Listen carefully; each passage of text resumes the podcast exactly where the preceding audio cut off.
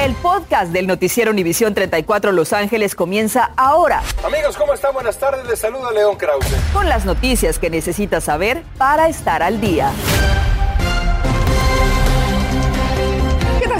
Buenas tardes. Le saluda Andrea González. Yo soy Osvaldo Borraes. Gracias por acompañarnos y bienvenidos a las noticias. Comenzamos con los fuertes vientos que no dejan de azotar el sur de California.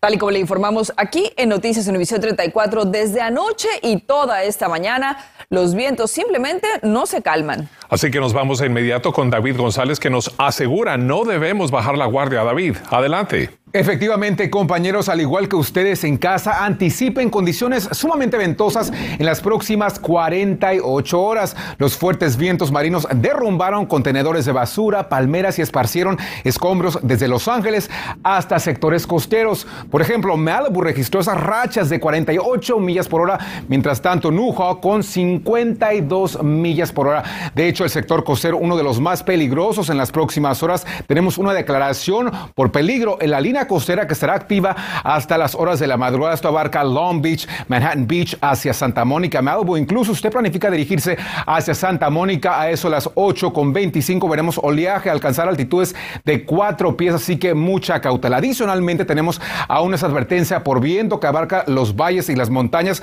Ahí tenemos ráfagas sostenidas de hasta 50 millas por hora. Recuerden que la situación sumamente peligrosa para muestra los colores en este radar. Ese color magenta, 60 millas por hora, toda consecuencia de un sistema de baja presión. No obstante, estará acusando otro que estará generando condiciones aún más peligrosas. Continuamos con ustedes. Los Ángeles está en alerta tras el tiroteo registrado hoy en una estación de metro en la ciudad de Brooklyn, allá en Nueva York, que dejó por lo menos 16 personas heridas. La policía reforzó su presencia en instalaciones de transporte público como en estaciones de autobuses y el metro. A pesar de que se ha dicho que no hay amenazas creíbles de posible ataque, la policía dijo que también están en contacto con agencias de orden local y estatal, además de federal, y piden a los usuarios del transporte que estén vigilantes y si ven algo sospechoso, denúncielo a la policía. Una mujer que fue atropellada se debate entre la vida y la muerte y las autoridades siguen buscando al conductor que se dio a la fuga. Lisette Medrano, de 33 años de edad, fue atropellada en Bell Gardens el sábado pasado. Ha enfrentado varias cirugías debido a la gravedad de sus heridas, ya que sufre, entre otras cosas, por piernas y costillas rotas, además de pulmón colapsado, hígado lacerado y hemorragia interna. La prima de Lisette contactó a Univisión 34. Ella iba a subir a su auto y una troca le pegó por, por un lado, la aventó contra otro vehículo y se fue a la fuga. La dejó tirada. Su mamá está deshecha porque estamos en medio de no saber qué va a pasar con ella, si va a sobrevivir tantas cirugías y su mamá y sus hermanos están mal. El atropellamiento ocurrió en el 6308 de la avenida Eastern el sábado a la 1.45 de la mañana y se busca una pickup blanca con rejas de madera. Si usted sabe algo, llame a la policía. Las muertes por el peligroso opioide fentanilo se duplicaron entre los adolescentes de la nación, de acuerdo a un estudio realizado por la Universidad UCLA. Norma Roque entrevistó a la madre de un joven quien forma parte de estas dolorosas estadísticas y la promesa a su hijo. Adelante, Norma.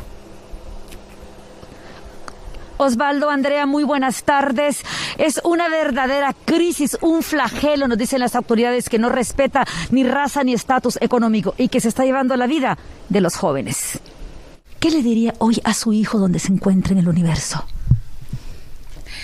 Le diría que de hoy en adelante seré su voz Tú serás mi guía.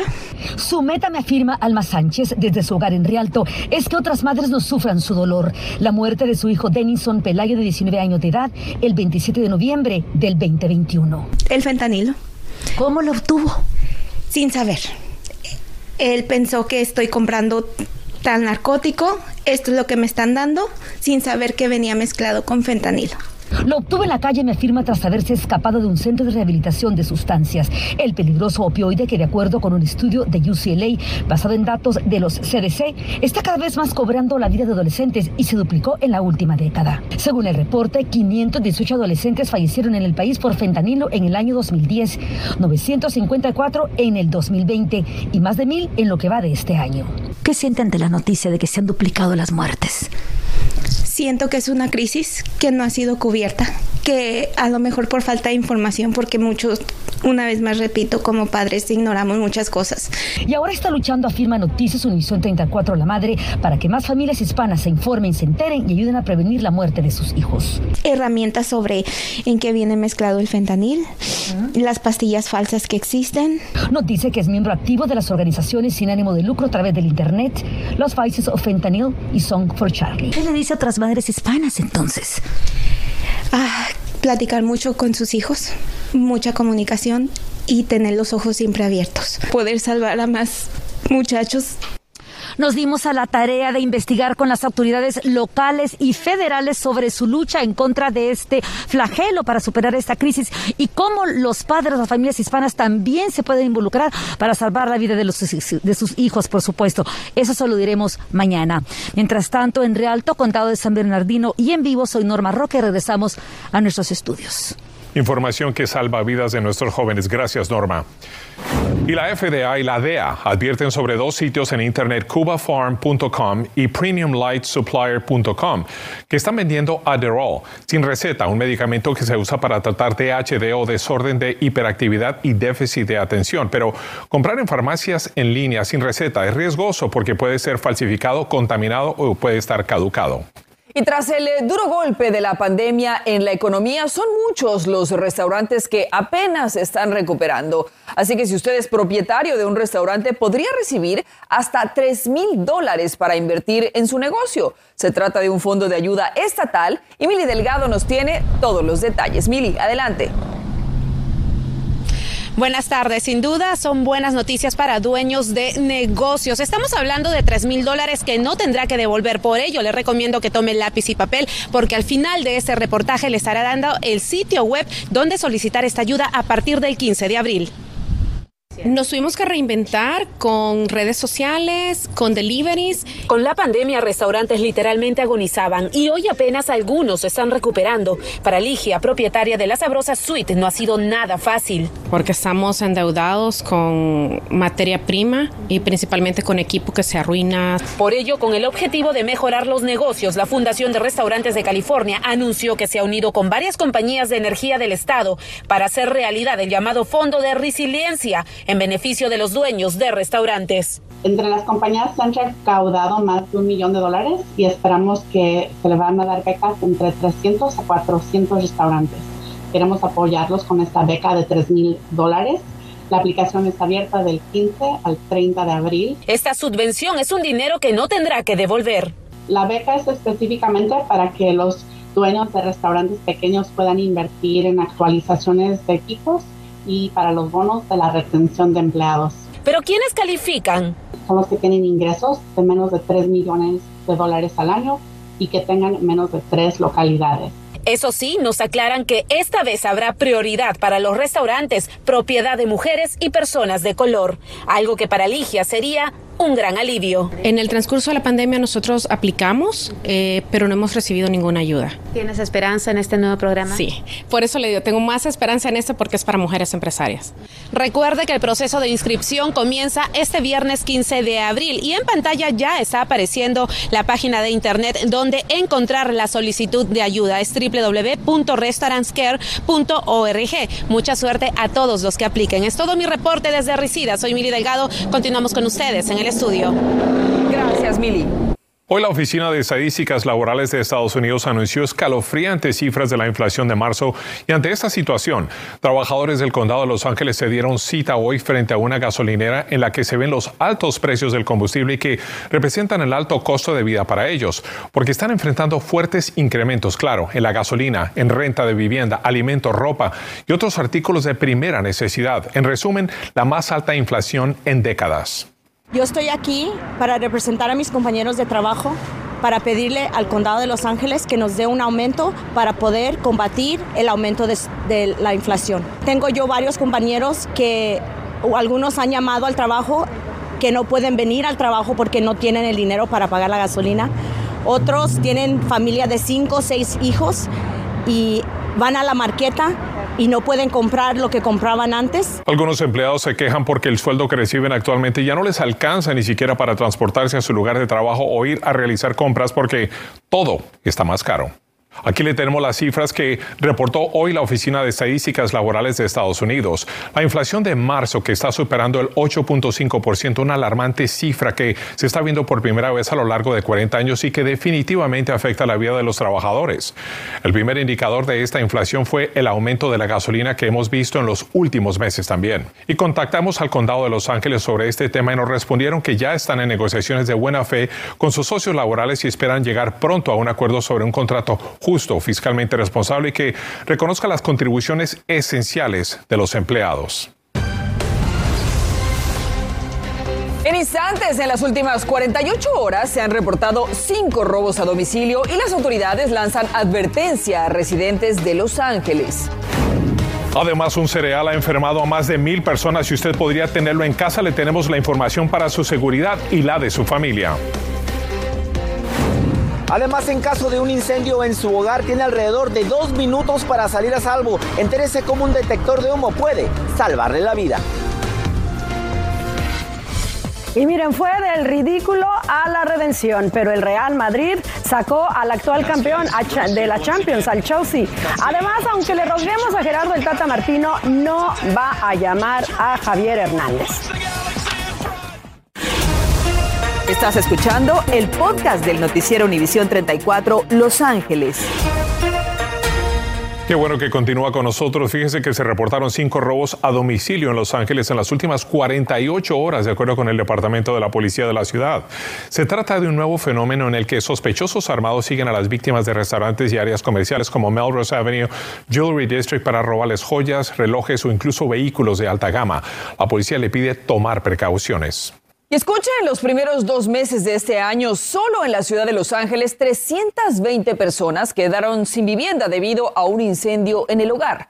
Otras personas han perdido la vida. Julio César Ortiz nos dice cómo esas vidas y viviendas pudieron haberse salvado si un detector de humo hubiera estado funcionando. Siete personas mueren todos los días por causa de un incendio en el hogar y en la mayoría de los casos el detector de humo no tenía batería, estaba descompuesto o los residentes no habían instalado uno. Las alarmas de humo cuestan alrededor de 40 dólares o más, entonces no son muy accesibles y tenemos que tenerlas en cada cuarto, entonces eh, ya serían más de 100 dólares. Cuando vaya a cambiar su batería, revise cuántas ventanillas tiene su detector. Si tiene uno, detecta humo y si tiene dos, detecta también el monóxido de carbono. Una de las reglas que puede adaptar es cada seis meses, cada vez que cambien la hora, comprar baterías nuevas para su detector de humo. Y mucho cuidado, no pinte el detector de humo con el color del techo, porque es necesario que se distinga con el resto del techo. La mayoría de detectores de humo funcionan con una batería cuadrada de 9 voltios. Para abrir el detector de humo es muy fácil encontrar la batería. Se le da vuelta a la izquierda brevemente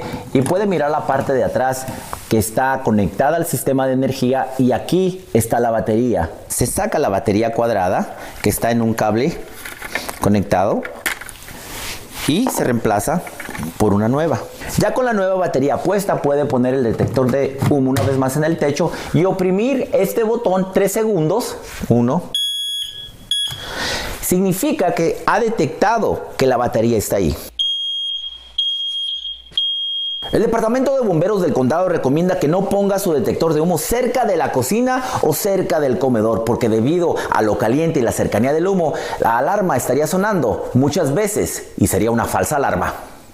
Detectores de humo como estos serán instalados gratis en diferentes áreas del condado de Los Ángeles. Será un detector de humo por recámara y otro por cada pasillo de una residencia. Visite el sitio de internet redcross.org diagonal LA Homefire para más información porque hay que proteger el hogar y a la familia. Regreso con ustedes al estudio. Es tiempo de ir a los deportes con Diana Alvarado. Adelante Diana. Y les saludo con mucho gusto. Bueno, 14 de los talentos jóvenes serán llamados para el apretado calendario que tendrá el tricolor. Pero aunque Javier Chicharito Hernández siga metiendo goles, no va a regresar a la selección de México. Así lo ha decidido el Tata Martino. Javier Hernández no está porque el entrenador de turno no lo ha elegido en estos últimos dos años y algo, tres años. Eh, pero dicho esto, quiero decir que no hay nada que yo tenga que compartir con los medios. Toda cuestión este, que sucede dentro de, este, del ámbito de la selección nacional se resuelve dentro del ámbito de selección nacional. En las noches mágicas de Europa, el Real Madrid, en medio del drama, deja fuera al campeón Chelsea. El equipo inglés le estaba dando un baile. Mason Mount, un gol al minuto 15. Y después, en un tiro de esquina, Antonio Rudiger le gana la defensa y era el gol del empate global. Pero el tanto de Timo Werner al minuto 75 ponía al Chelsea en semifinales. Pero luego llegaron los cambios merengues y después una gran jugada, un centro de Modric y golazo de Rodrigo al minuto 80. El Madrid forzaba a irse a la larga, ingresó Christian Pulisic y tuvo un par de llegadas, pero nada pudo hacer. Y en la prórroga ahí está Karim Benzema, firmó el milagro y guió a los merengues a semifinales. El Villarreal escribió una de las páginas más brillantes al eliminar al Bayern Múnich. Llegaba con ventaja de 1 a 0 a la Alliance Arena. El polaco Robert Lewandowski empataba el global con este tanto y a tres minutos del final el nigeriano Samu Chukwueze empataba el partido con un global de 2 a 1. El submarino amarillo regresa a las semifinales por segunda vez tras la hazaña del 2003. Lo recuerdo con Riquelme, con Forlán. Y bueno, Mike Trout se ha recuperado de un dolor estomacal y estará de regreso en el Jardín Central en el partido de esta tarde de los Angels ante los Marlins. A las 11 les tendremos, por supuesto, las incidencias de este encuentro. Continuamos con el podcast del noticiero Univisión 34 Los Ángeles.